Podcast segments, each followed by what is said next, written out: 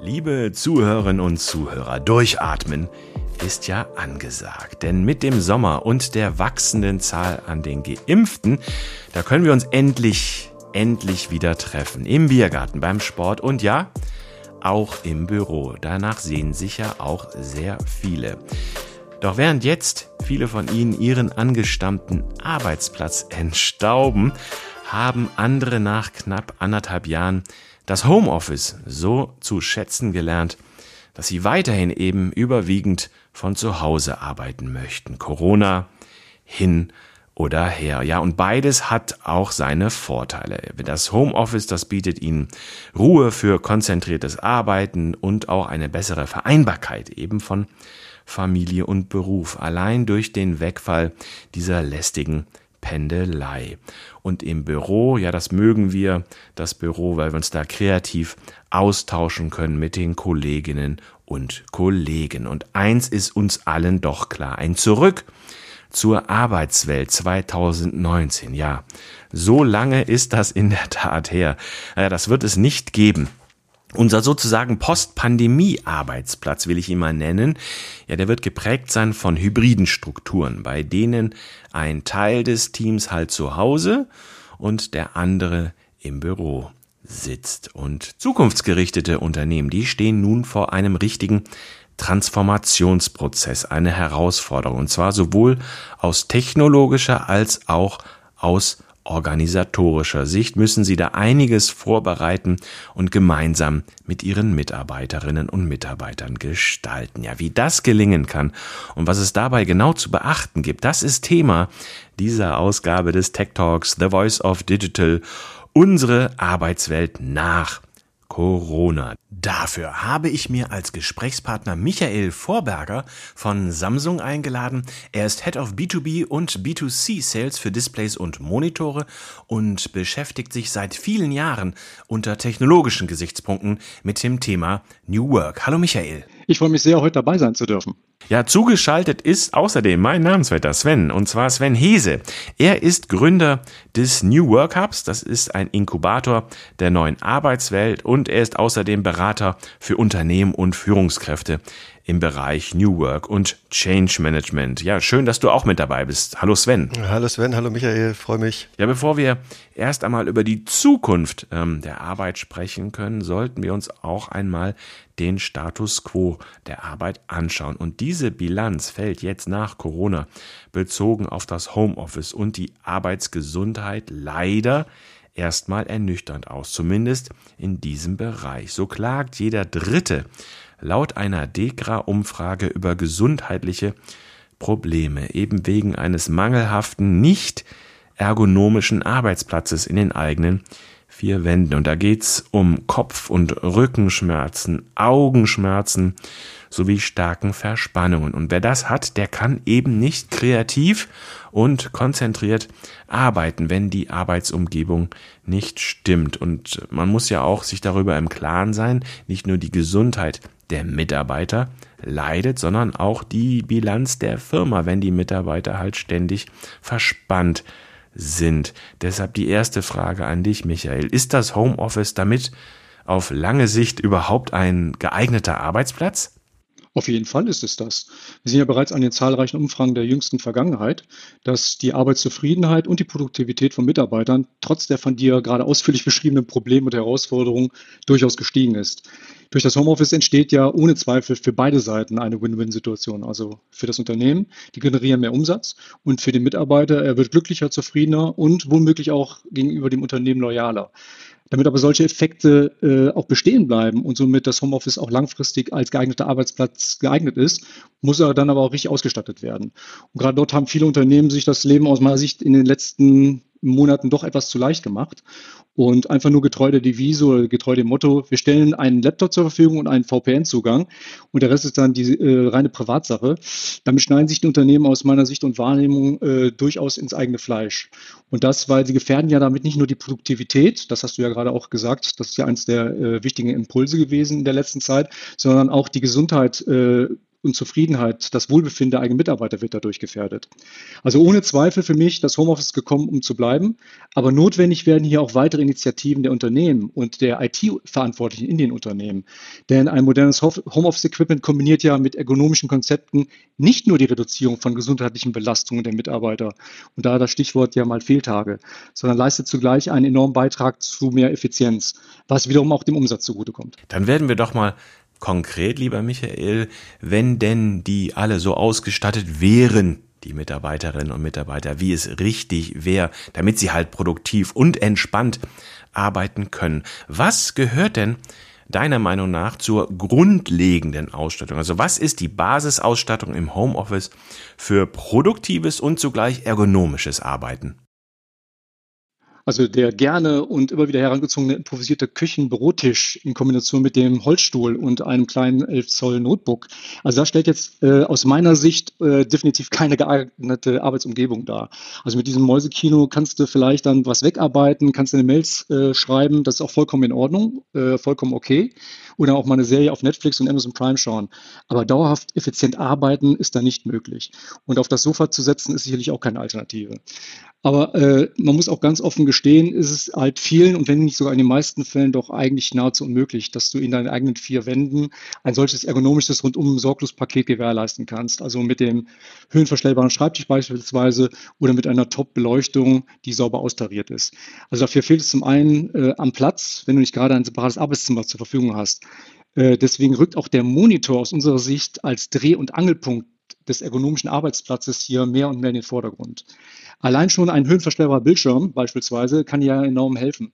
Gerade bei Rückenproblemen, du hast es vorhin gesagt, aber auch Verspannungen, die daraus entstehen, durch eine endlich gerade Sitzhaltung das zu vermeiden. Und wie wir ja alle wissen, ist das äh, Sitzen ja auch das neue Rauchen. Und außerdem ähm, mindern dazu noch die höhere Auflösung und spezielle Features die Belastung für die Augen. Also auch der TÜV Rheinland beispielsweise hat das erst vor kurzem nochmals deutlich mit der Intelligent Eye Care Zertifizierung für unsere neuen Business Monitore bestätigt.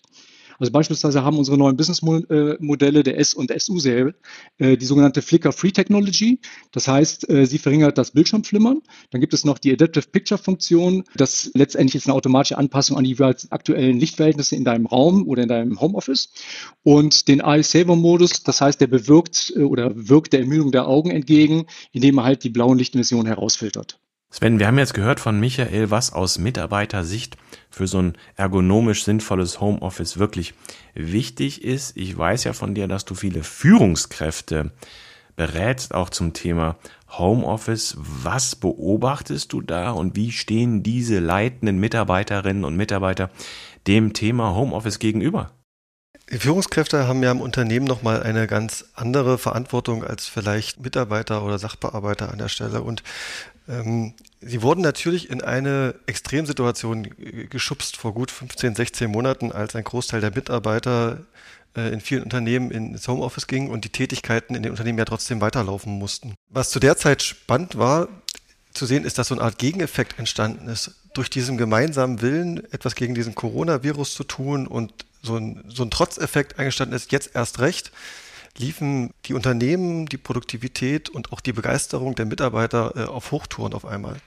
Und dieses klassische Vorurteil, der Mitarbeiter ist im Homeoffice und dann passiert nichts und solange wie ich ihm nicht auf die Finger gucke oder ihr, sind die sowieso alle unproduktiv und faul. Das wurde halt maximal schnell entkräftet. Und wir haben auch über die lange Zeit gesehen, ähm, dass diese positiven Effekte auch anhalten. Und auf die lange Sicht, auf diese 15, 16 Monate, die wir jetzt viele Unternehmen schon im Homeoffice erleben, zeigen sich dennoch, dass sie ja weiterlaufen, dass die Produktivität dennoch da ist und dass das Homeoffice tatsächlich äh, viele Vorteile bringen kann, sowohl für die Unternehmen als auch, wie die Führungskräfte es erleben, auch für ihre Teams und ihre Mitarbeiter.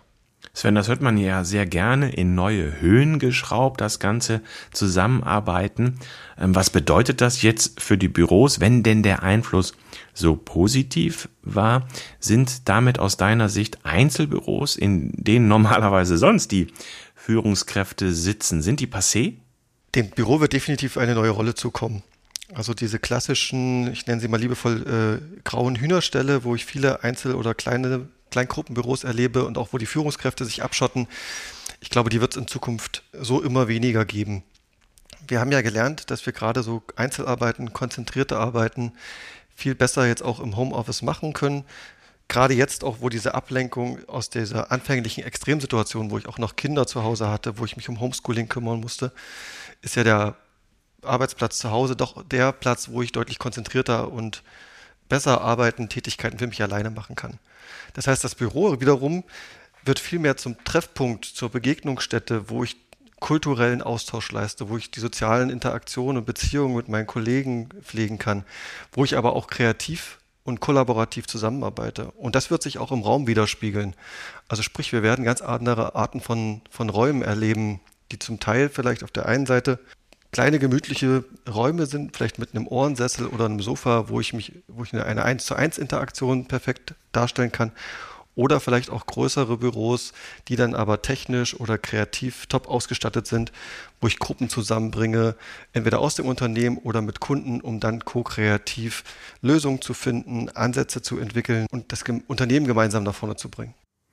Michael, neue Räume, wie Sven die beschrieben hat, ist das eine neue Technologie für diese neuen Räume? Ist das auch vonnöten? Das heißt, kannst du diese Prognose von Sven auch schon bei den technologischen Entwicklungen beobachten? Ja, auf jeden Fall ist das zu beobachten. Also gerade ein rein äh, überarbeitetes räumliches Angebot ist zwar schon wirklich notwendig, sinnvoll, reicht aber dann alleine für den Arbeitsplatz der Zukunft noch nicht aus. Also der Schlüssel für kreatives und vor allen Dingen kollaboratives Zusammenarbeiten, also jetzt auch egal, wo man sich gerade befindet, im Homeoffice oder halt auch äh, im Büro, liegt vor allem auch an der technischen Ausstattung. Also zum Beispiel gerade dieses Thema interaktive Flipcharts. Unser Flip 2 bietet äh, ja hier extrem kreative Spielräume für den Austausch von Know-how, wenn du gemeinsames Brainstorming machen möchtest oder auch den Feinschliff von irgendwelchen Konzepten. Also du kannst Notizen dann über unterschiedliche Farben, Stile, Schriftarten, Hintergründe und so weiter bearbeiten. Daneben kannst du dann halt auch Bilder von deinem Smartphone oder Tablet, was du gerade zur Verfügung hast, dann hochladen, zuschneiden, bearbeiten und vieles mehr. Also das ist ja ein sehr äh, großes Feld äh, der Möglichkeiten. Und die Ergebnisse kannst du nach der Session dann entsprechend per Mail mit dem Teilnehmerkreis und mit einem erweiterten Teilnehmerkreis teilen. Ja, und das, äh, diese Möglichkeiten, diese technologischen Möglichkeiten geben natürlich genau diese Spielwiese. Spielwiese ist ein, ein gutes Stichwort, Michael. Ähm, diese Spielwiese will aber nicht jeder Mitarbeiter, jede Mitarbeiterin betreten. Das heißt, wir haben ja jetzt ganz konkret die Situation, dass manche Mitarbeiterinnen und Mitarbeiter sagen, wir möchten wieder ins Büro. Und die anderen sagen, nein, wir möchten jetzt im Homeoffice bleiben. Wie lässt sich das denn aber dann technologisch in Einklang bringen, dass man wirklich frei entscheiden kann? Wie funktioniert das aus deiner Sicht? Ja, ist wirklich eine gute, wirklich spannende Frage, wie man das in Einklang bringen kann. Also die Digitalisierung macht es auf jeden Fall erstmal definitiv möglich. Also vor wenigen Jahren wäre es ja noch vollkommen undenkbar gewesen, dass Menschen von dort aus arbeiten, wo die anderen Urlaub machen. Ne? Also ob das jetzt am Strand ist, in der Berghütte oder auch vom Campingplatz. Also jetzt gibt es ja schon Anbieter, die auch diesen patient Trend, also massivst bewerben. Da siehst du ja Angebote über passende Unterkünfte, äh, Austausch mit Gleichgesinnten und ich weiß nicht, was es da alles gibt. Und mit dem Laptop bewaffnet, Tablet, Smartphone kannst du natürlich auch heute leicht über gesicherte Internetverbindungen dann halt auch äh, auf Dokumente, die zentral abgelegt sind, einfach zurückgreifen. Und der Austausch mit deinen Kunden, Geschäftspartnern, äh, mit deinem eigenen Team oder wer auch dann letztendlich immer deine Zielgruppe ist, kann dann entweder oldschool noch per Telefon oder eher modern per E-Mail oder Chat erfolgen. Aber wichtiger Punkt ist, und ich glaube, äh, das ist entscheidend für die Zielgruppe auch, darüber hinaus brauchst du aber auch neue technologische Ansätze. Also kreative Zusammenarbeit über die, äh, die Ortsgrenzen hinweg. Also dann egal, ob er im Büro sitzt oder, äh, oder ins Büro möchte oder im Homeoffice sitzen möchte. Also gemeinsam mit Cisco beispielsweise haben wir eine Lösung über das Flip 2 entwickelt, sogenannte WebEx on Flip. Und dann ist es egal, wo gerade die Teammitglieder sich befinden. Also du kannst von allen Orten, wo du dich befindest, auf die interaktive Oberfläche zurückgreifen, kannst Beiträge Beiträge selbst verfassen, kannst dir Inhalte auch anzeigen lassen und was äh, das erhöht natürlich die Zusammenarbeit an Präsentationen, Grafiken, Dokumenten und so weiter enorm. Und darüber hinaus äh, werden halt auch immer mehr Anwendungen gefragt, wo du stabile, hochauflösende Bilder oder auch gute Tonübertragung brauchst. Und egal, ob das jetzt aus dem Meetingraum ist, aus deinem Homeoffice oder live aus dem Strandkorb. Und dann, um solche Lösungen aus einer Hand anbieten zu können, haben wir zum Beispiel eine Kooperation mit der Logitech äh, gestartet. Und äh, die Logitech bietet ja, wie sicherlich bekannt, hochauflösende Webcams, aber auch Soundsysteme an. Und die lassen sich dann schnell und einfach mit unseren Displays und Monitoren verbinden. Michael, das ist ein guter Punkt. Wir haben Technologie, wir haben die von Sven beschriebenen Räume. Deshalb jetzt mal die Frage an dich, Sven Was ist so die große Klammer? Wie kann man das in Einklang bringen, Technologie und Räume? Braucht es da auch neue Strukturen? Muss man da einen Schritt weitergehen? Sicherlich, das Szenario lässt sich noch viel, viel größer denken. Und ich glaube, wir haben eine einmalige Chance jetzt auch das zu tun und auch vieles davon umzusetzen. Wie, wie du beschrieben hast, dass ja jetzt auch Millionen Menschen ähm, vor der Rückkehr ins Büro stehen und sich viele Organisationen auch Gedanken machen müssen, was heißt denn das, was heißt denn das für uns? Und da steckt viel mehr drin, auch wenn ich nur mal das Thema Arbeitszeit nehme. Und wir haben ja jetzt gelernt, ich muss nicht mehr den Mitarbeiter auf die, auf die Hände gucken, ich muss nicht mehr daneben stehen, damit etwas passiert, sondern ich kann das Thema Zeit auch flexibler denken und ähm, eher darauf gucken, welche Ergebnisse brauche ich denn und wie kann ich es denn erreichen, dass das Ergebnis im Vordergrund steht und dafür die ideale Arbeitsumgebung beispielsweise schaffen. Und wenn man so möchte, kann man über dieses ganze Thema, und da stecken noch viel mehr Facetten drin, ja dieses viel bemühte Schlagwort New Work packen. Und dafür, dafür stehe ich ja auch. Und am Ende geht es da ja rein von diesen strukturellen Punkten, über die wir ja gerade geredet haben, auch vielmehr noch um, um den Kern der Unternehmen und den Kern der eigentlichen Arbeit, die ich, die ich einmal persönlich leisten möchte und in der ich auch in der Lage bin, meine beste Leistungsfähigkeit abzurufen. Und für viele, wir kennen das so aus dem Privatleben ja auch, äh, steckt aber auch so das Thema Sinnhaftigkeit und wofür mache ich das Ganze eigentlich im Vordergrund. Und da bemühe ich jetzt mal das nächste Buzzword aus, der, aus dem New Work-Bereich, ist ja dieser Purpose ein Thema, der immer mehr jetzt auch Beachtung findet. Also die Frage, wofür stehe ich eigentlich morgens auf und welchen Beitrag kann ich denn leisten, a, für mein Unternehmen, aber welchen Beitrag leistet auch mein Unternehmen für das große Ganze, für die Gesellschaft? Und wir erleben das gerade auch in aktuellen Umfragen, dass diese Sinnfrage immer mehr Bedeutung bekommt für die Mitarbeiter, die jetzt A zurückkehren, aber auch die, die sich grundsätzlich Gedanken machen um ihre Zukunft und wie geht es für mich weiter und will ich eigentlich noch in diesem Unternehmen bleiben. Dann geben wir doch mal unseren Zuhörerinnen und Zuhörern ein paar konkrete Tipps, lieber Sven. Ähm, was ist denn aus deiner Sicht strukturell vonnöten, um ein, ein New Work, ein hybrides Arbeiten, um das zu ermöglichen? Was sind die Rahmenbedingungen, die die Unternehmen jetzt schaffen müssen? Ich finde, wir haben ja vor mit dem Start von Corona auch viele Schwachpunkte erkennen können. Also Corona hat tatsächlich viel aufgedeckt, was in den Unternehmen äh, in den letzten Jahren vielleicht auch liegen geblieben ist. Das war tatsächlich viel technologisch auch. Da wurde jetzt vieles glattgezogen, aber auch organisatorisch und kulturell sind da jetzt viele Themen noch offen und die gilt es vor allem jetzt in der Zeit und im Zurückkommen in das Büro zu bearbeiten. Und ich nenne mal nur ein paar, paar Beispiele. Wir haben äh, gerade in der Anfangszeit von Corona gemerkt, wie viel Mitarbeiter äh, eigenverantwortlich und durch Selbstorganisation auch leisten konnten. Also gerade die Anfangszeit war sehr ähm, zum Teil chaotisch und trotzdem haben sich die Mitarbeiter die Themen geschnappt, haben sich die Verantwortung genommen und haben ähm, Aufgaben erlegt im Unternehmen, ganz anders in ganz anderen Strukturen. Und das zu begreifen und diese Chance, die da entsteht, das zu nutzen und das zu verfestigen in meinen organisatorischen Strukturen, ist, glaube ich, ähm, eine ganz, ganz wichtiger Schritt. Ja, ich nenne mal das Stichwort Agilität, was da oft kommt, wo viel ähm, über diese Flexibilisierung der Strukturen äh, gesprochen wird. Ein ganz anderer wichtiger Punkt, dem, der auch mir ganz wichtig ist, ist so das Thema Beziehung und Vertrauen in den Vordergrund stellen. Wir haben das jetzt erlebt in den letzten Monaten, wie wichtig das für uns ist, gerade durch diese Abstinenz, durch das nicht täglich Sehen der Kollegen, der Mitarbeiter, ähm, wie so dieser Kit zwischen den Menschen irgendwie so ein bisschen verloren geht, wenn wir nur auf diese, auf diese graue Kiste vor uns gucken. Und da gibt es für mich so eine Faustregel, die sagt, je besser wir es schaffen, diese Beziehungen in unserem Unternehmen zu leben, umso mehr sind die Leute bereit, auch reinzugeben, von sich selber auch zu geben und umso mehr kommt am Ende auch raus. Also im Sinne von Leistungsfähigkeit, Begeisterung, Output und damit am Ende auch für die Unternehmen wirtschaftlicher Erfolg wirtschaftlicher Erfolg ist das das eine, Sven. Das ist sehr gut, dass du beschreibst, wie es geht. Mal anders gefragt, welchen Kardinalfehler kann ich denn andersherum als Unternehmen machen, wenn ich jetzt diesem Wandel begegne? Das heißt, was sind aus deiner Sicht typische Fehler jetzt? Eine ganz wichtige Sache ist natürlich, jetzt nicht in das alte alte Normal zurückspringen zu wollen und zu denken, jetzt haben wir die Pandemie überwunden, jetzt kommen alle wieder zurück und wir machen jetzt genauso weiter wie 2019, wie du es auch beschrieben hast, sondern sich diesem Wandel anzunehmen, für sowohl für die, für die Führungskräfte, aber auch für die Mitarbeiter und zu sehen, wie kann ich denn dieses Potenzial, was jetzt da drin steckt und was wir schon zum Teil erahnen konnten, auch wirklich, auch wirklich heben. Und dann ist natürlich wichtig zu verstehen, dass das Ganze jetzt kein Prozess ist, der irgendwo in, in drei Wochen, drei Monaten oder einem Jahr abgeschlossen ist, sondern wir kommen in eine Periode des permanenten Wandels. Wir erleben das und Corona war jetzt einfach nur ein, ein Schlaglicht darauf und wir wissen nicht so richtig, was als nächstes kommt. Und für Unternehmen ist es wichtig, Anpassung, anpassungsfähig zu bleiben äh, die eigenen Arbeitsprozesse immer wieder zu hinterfragen und neu zu sortieren, um auf lange Sicht eben erfolgreich am Markt zu bleiben. Das ist ein guter Punkt, den du da ausgeführt hast, Sven. Ähm, und ich finde das sehr charmant, ähm, dass Michael auch sagt, dass tausendprozentig funktionierende Homeoffice das genauso adäquat ist wie das toll ausgestattete Büro. Das gibt es eben nicht, aber man kann als Unternehmen damit sage ich mal, einfachen Mitteln schon sehr, sehr viel erreichen. Und wenn ich dich richtig interpretiere, lieber Sven, da muss auch Vertrauen gegeben sein, da muss man jetzt auch langfristig denken.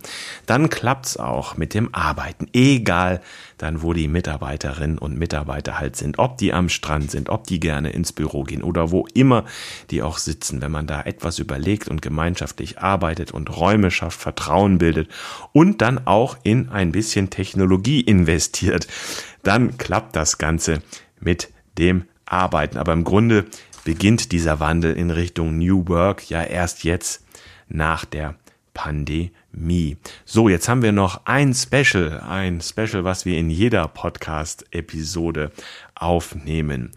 Ich würde dich jetzt mal zuallererst, lieber Sven, bitten, in 15 Sekunden zu beschreiben, was die Post-Covid-Arbeitswelt maßgeblich von der Arbeitswelt 2019 unterscheidet und auf was kommt es jetzt an? Deine 15 Sekunden, bitteschön. Danke dir.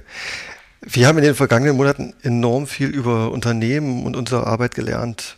Wir haben gesehen, dass der Weg ins Homeoffice oder mobil, die mobile Arbeit ähm, die Eigenverantwortlichkeit extrem stärken kann.